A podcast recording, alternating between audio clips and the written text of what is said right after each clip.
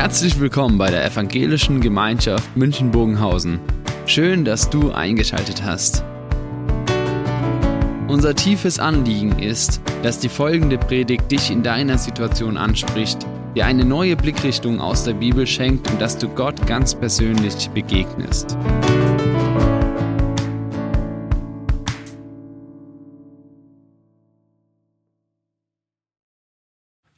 Solche Bilder anzuschauen, tut gut denke mir manchmal, vielleicht ist es eine Alterserscheinung von mir, aber wenn ich Fernsehen schaue, mag ich solche Naturfilme gerne. Liegt vielleicht auch daran, dass mich mit meinen Knien und so, wie es mir geht, so auf die Berge nicht raufkomme. Und ich erinnere mich dann mit diesen Bildern, wie schön das ist an den Almwiesen und die Blüten und die, das Kuhgebimmel und solche Dinge, die ja wirklich anrührend sind. Wir gehen gerne in die Natur. Und wir sind fasziniert von der Schönheit der Natur. Ehrlich sind nicht nur von der Schönheit, wir sind auch erschrocken über die Zerstörung der Natur. Es sind so schöne Filme, aber sie sind so schön, um wahr zu sein, oder? Auf jeden Fall, viele Menschen sind momentan sehr berührt, nicht von der Natur, sondern eigentlich sagen, wie, wie stehen wir zur Natur, wie stehen wir zu dem, was uns da begegnet.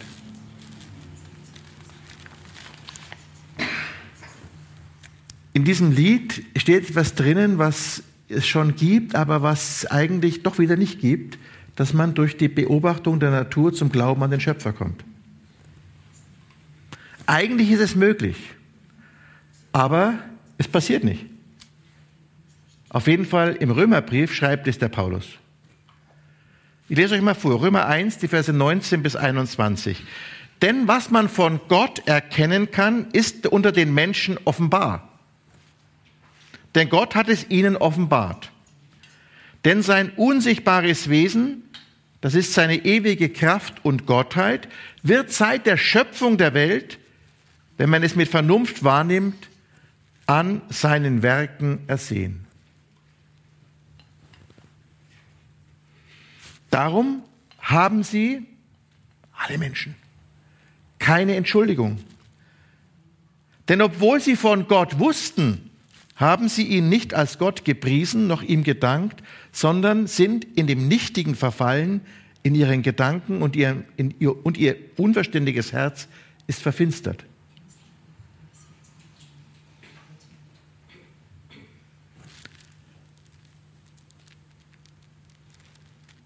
Ich möchte heute nicht den Römerbrief auslegen. Aber das ist wichtig, was Paulus hier sagt. Im Zusammenhang des Römerbriefs geht es am Anfang für Paulus darum zu zeigen, dass alle Menschen Sünder sind. Dass bei allen Menschen das Verhältnis, das Innenverhältnis zu Gott gestört ist, gesprochen ist.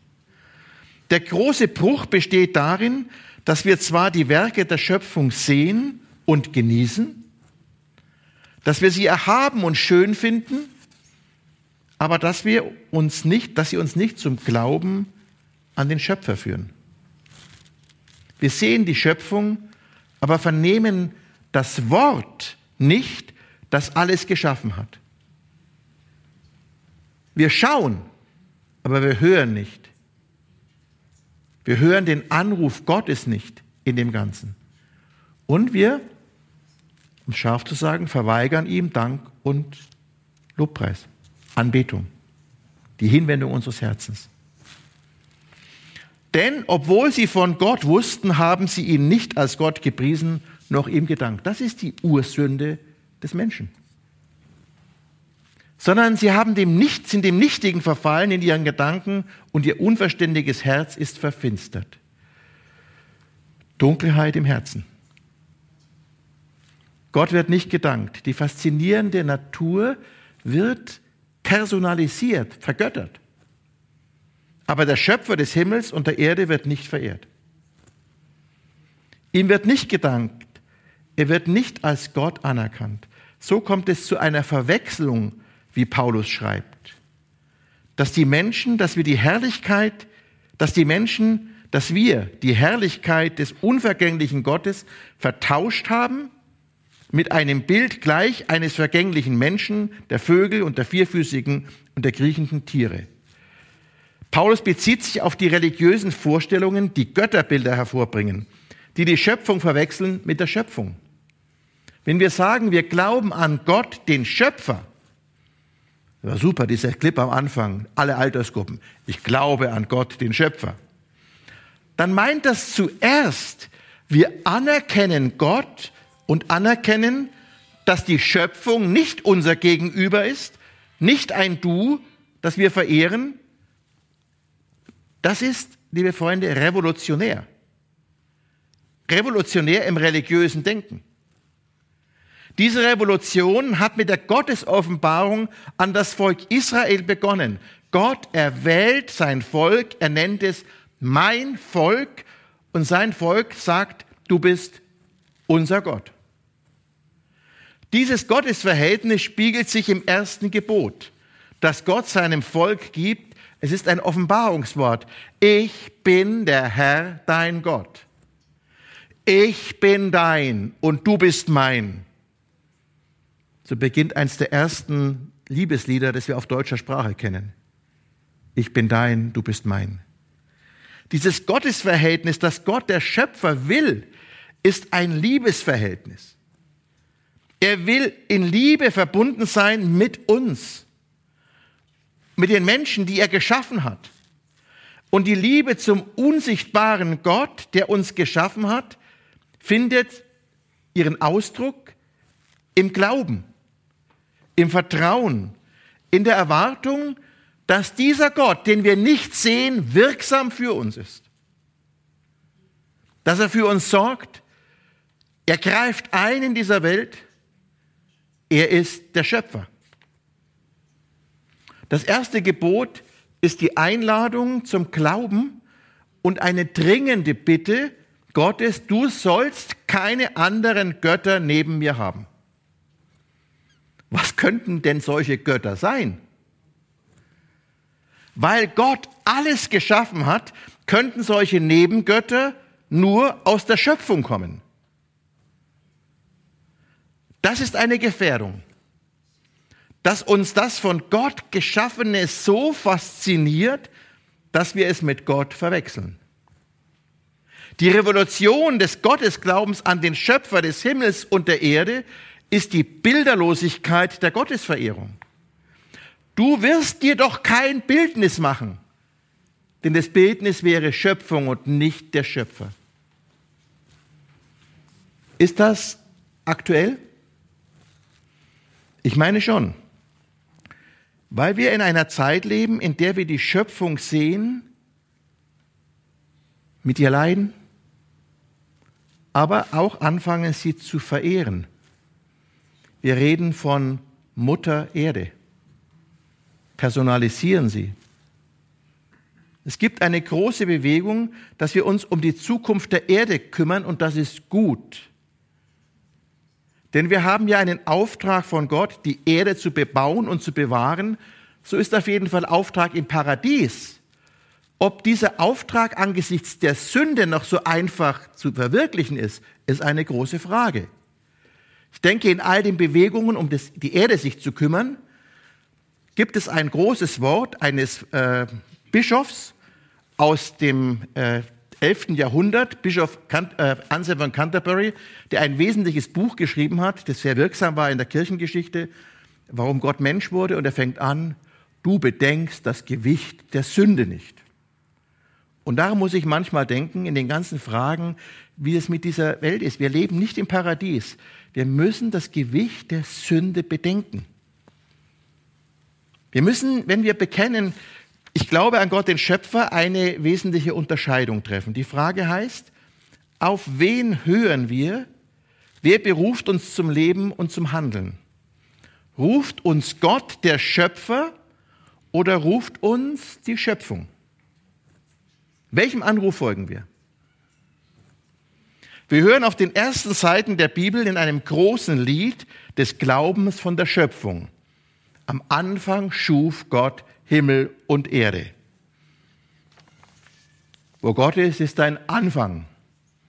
Finde ich ja spannend, dass vor etwa in den 60er Jahren noch nicht so ganz klar war in der Wissenschaft, gibt es überhaupt einen Anfang? Und dann kam die Theorie vom Big Bang und plötzlich sagt man, es gibt einen Anfang. Wobei das auch eine Frage ist, was bedeutet Big Bang und der Anfang? Ist es ein Anfang oder nicht? Auf jeden Fall, die Bibel sagt, es gibt einen Anfang.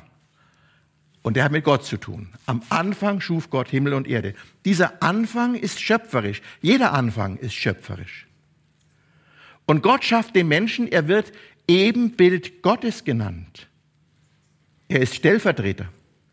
Er ist Stellvertreter Gottes auf Erden und Gott beruft ihn, sich die Erde untertan zu machen, fruchtbar zu sein, Kinder zu bekommen und die Erde zu bewohnen. Und man hat in den ersten Zeiten der Bibel den Eindruck, Gott hat gar nicht, es kann ihm gar nicht genug Menschen geben. Was für ein Glück, es gibt bald neun Milliarden Menschen auf der Erde. Gott freut sich darüber. So höre ich die Schöpfungsgeschichte. Es ist nicht eine Bedrohung der Schöpfung der Mensch, sondern er ist die große Gabe Gottes an diese Welt, der Mensch. Der geschaffene Mensch steht in Verantwortung vor Gott. Gott, der Schöpfer, ruft ihn und uns, er nimmt uns in Verantwortung. Es ist nicht eine personalisierte Schöpfung oder Natur, nicht Mutter Erde, die den Menschen zum Handeln ruft, sondern Gott, der Schöpfer des Himmels und der Erde. Auf ihn sollen wir hören, sein Wort achten und so die Erde bebauen. Darum ist das Handeln für diese Erde, für den, der an den Schöpfer glaubt, durch die Gebote Gottes ermöglicht. Das ist jetzt vielleicht eine interessante Wendung. Dass es zur Bewahrung der Schöpfung und zur Bebauung der Erde angesichts der Sünde von Gott eine Intervention gibt. Er gibt, um die Erde vor der Verwüstung zu schützen, die zehn Gebote. Was bewahrt die Erde davon, zur Wüste zu werden? Es sind die Gebote, die Gott, der Schöpfer des Himmels und der Erde, uns gibt. Seinem Volk, zu dem er sagt, mein Volk, aber es sind Menschheitsgebote für alle. Und das ist das Besondere der christlichen Mission gewesen, dass die zehn Gebote in der ganzen Welt nun bekannt sind. Aber bekannt sein heißt noch nicht, sie zu halten. Gott sagt, du wirst nicht töten. Das bewahrt die Erde vor Verwüstung. Das wird sofort einsichtig, wenn wir an die Kriegsgebiete dieser Welt denken. Wie viel Verwüstung durch dieses Töten. Nicht die Ehe brechen heißt ja wirklich nicht mehrere Sexualpartner haben. Das bewahrt die Erde vor Verwüstung. Ich bin davon überzeugt, dass der Einsatz für ihn ein Beitrag zur Erhaltung der Erde ist. Er sorgt für Frieden unter den Generationen.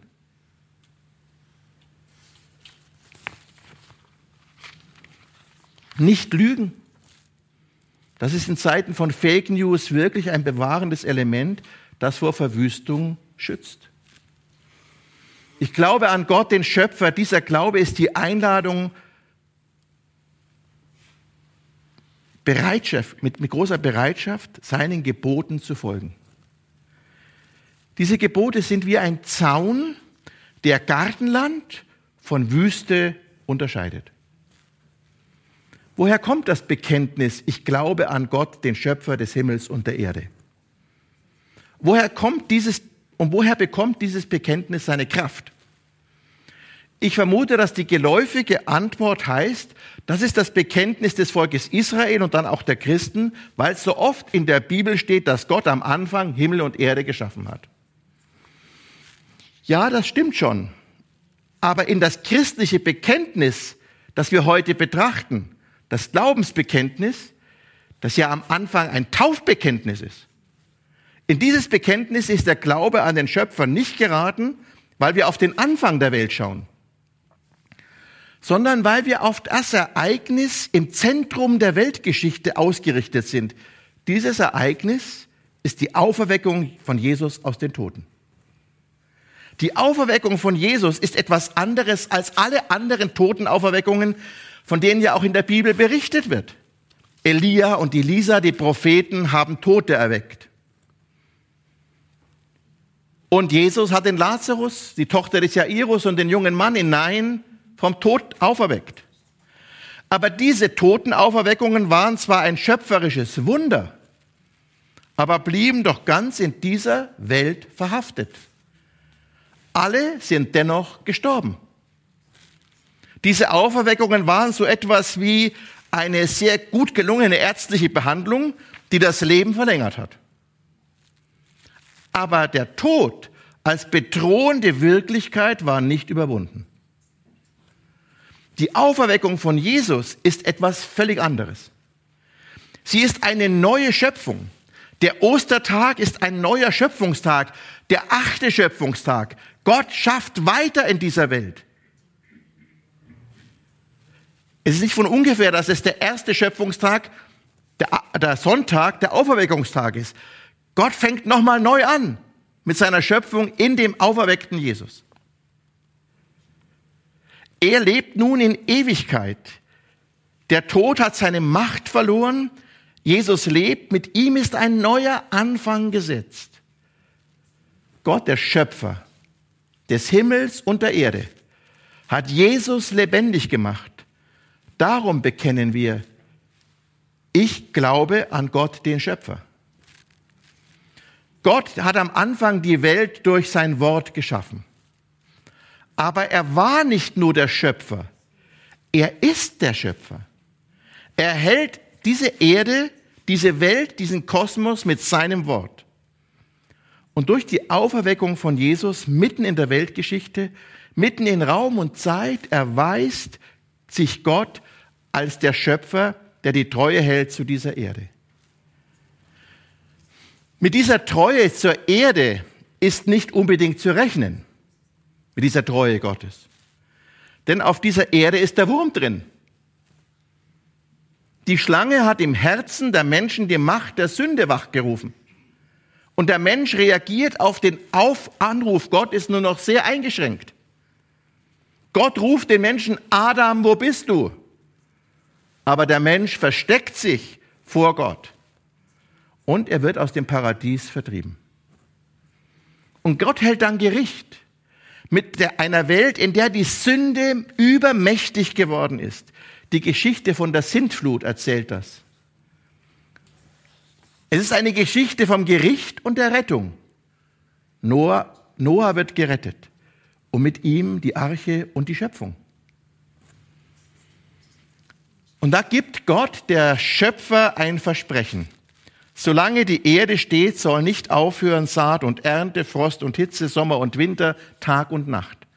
Und Gott schließt einen Bund mit Noah, einen Menschheitsbund. Er erneuert den Schöpfungsauftrag, fruchtbar zu sein, und die Erde soll mit vielen Menschen erfüllt sein. Interessanterweise wird der Auftrag vom Bebauen und Bewahren nicht mehr so wiederholt weil die Sünde ist mächtig in dieser Welt weiterhin. Jesus lebt nun und ist klar, Gott ist der Schöpfer und er will das Leben. Die Sünde hat auch nach der Sündflut nicht aufgehört und sie nimmt immer noch bis heute zu. Sie wird immer mehr. Gott begrenzt die Sünde durch sein Gebot, davon habe ich geredet. Aber dennoch, die Sünde nimmt zu und die Verwüstung damit auch.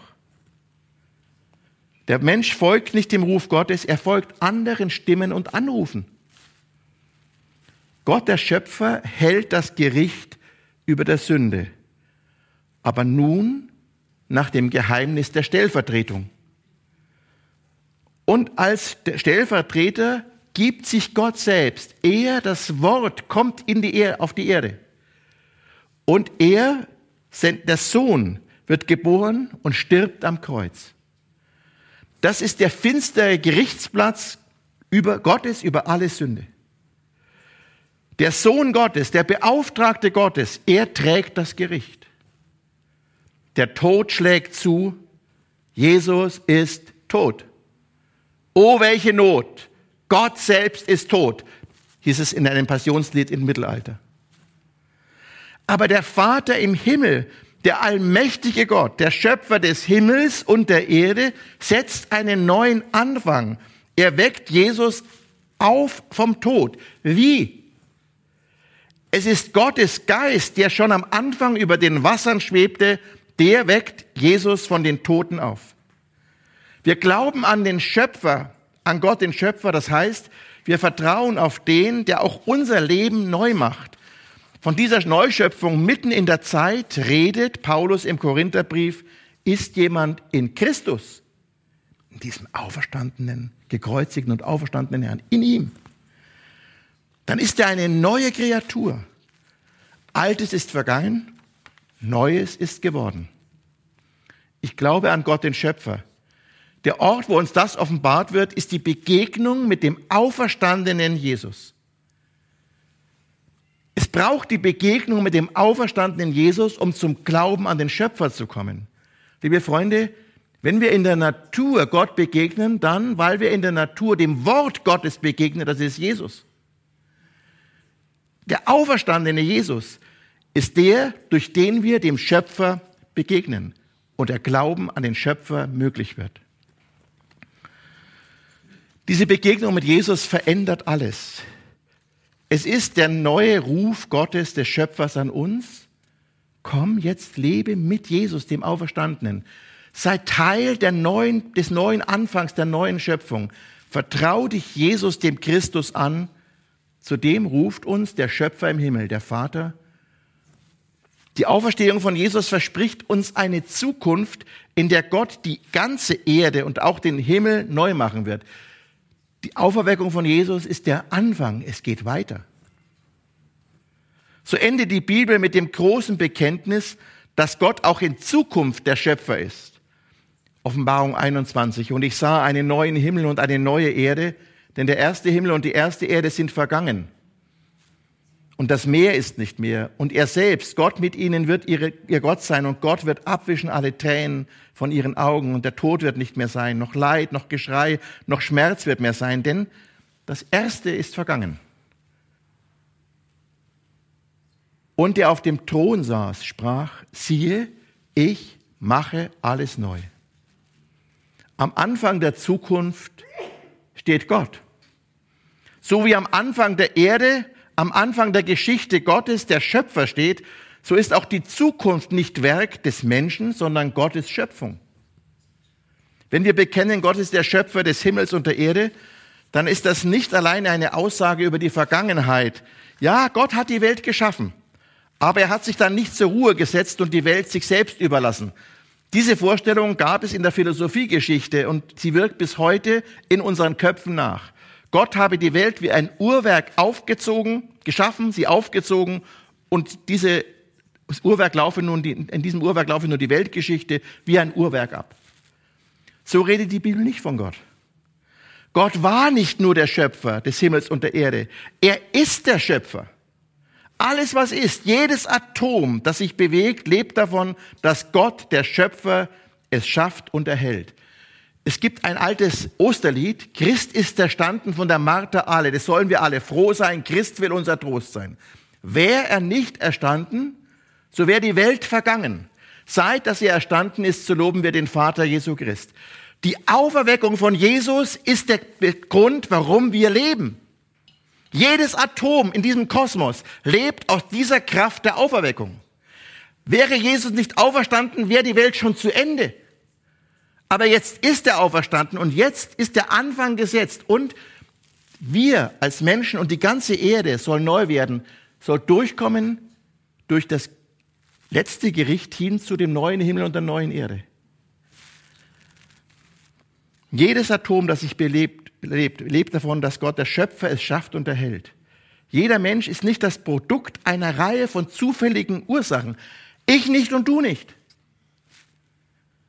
Jeder ist von Gott gewollt, geliebt und geschaffen. Luther sagt das in seinem kleinen Katechismus so. Ich glaube an Gott, den Schöpfer des Himmels und der Erde. Ich glaube, dass Gott mich geschaffen hat und erhält. Gott ist der Schöpfer. Das ist nicht nur die Aussage über die Herkunft dieser Welt, es ist die Aussage über den, der gegenwärtig diese Welt erhält. Liebe Freunde, deswegen liebe ich diese Geschichten anzuschauen über die Evolution. nicht, wie darüber geredet wird, aber da wird was sichtbar, dass diese Erde noch nicht fertig ist. Sie ist noch im Schöpfungsprozess. Gott, der Schöpfer, handelt noch. Es gibt neue Arten. Es ist nicht vorbei. Er ist der Schöpfer. Gegenwärtig. Und es ist der hoffnungsvolle Blick in die Zukunft. Gott schafft den neuen Himmel und die neue Erde. Bin ja immer spannend, dass der Himmel auch neu werden muss, nicht nur die Erde. Aber dieser neue Erde und dieser neue Himmel ist erfüllt von der Nähe Gottes. Und wir werden mit Gott zusammen wohnen, dann werden wir ihn sehen, von Angesicht zu Angesicht. Und das, was wir glauben, ist dort tiefste Wohngemeinschaft mit unserem Vater, dem Sohn und dem Heiligen Geist im Himmel. Auf dieser Erde. An den Gott, der die Welt geschaffen hat, der die Welt erhält und mit Jesus und in seiner Auferstehung sich als der Schöpfer zeigt, der ist die Hoffnung für unser Leben, für unsere Zeit und diese Erde. Er macht alles neu. Ich möchte beten. Barmherziger und gnädiger Gott, du bist der Schöpfer des Himmels und der Erde. Das hast du uns gezeigt durch die Auferweckung Jesu aus den Toten. Jesus Christus, wir wollen zu dir gehören und danken dir, dass du uns begegnest durch dein Wort. Und dass diese Begegnung mit dir in unserem Leben alles verändert. Du befreist uns aus der Macht der Sünde, dass ein neues Leben unser Herz bestimmt. Deine Stimme, der Anruf von dir. Du befreist uns von allen Banden des Bösen, dass der Wurm, der überall drinsteckt, uns nicht mehr der ist, der uns in allem bestimmen darf. Und du befreist uns auch vor der Furcht vor dem Sterben und vor dem Tod, weil du auferstanden bist von dem Toten. Und wir freuen uns auf den Tag deiner Wiederkunft, wenn diese Erde neu wird. Und bitten dich, hilf uns in Verantwortung für das, was du uns anvertraut hast, an Hab und Gut, in unseren Berufen, in unseren Familien, dass wir es nutzen, deinem Gebot gemäß. Dazu hilfst du uns durch den Heiligen Geist. Amen.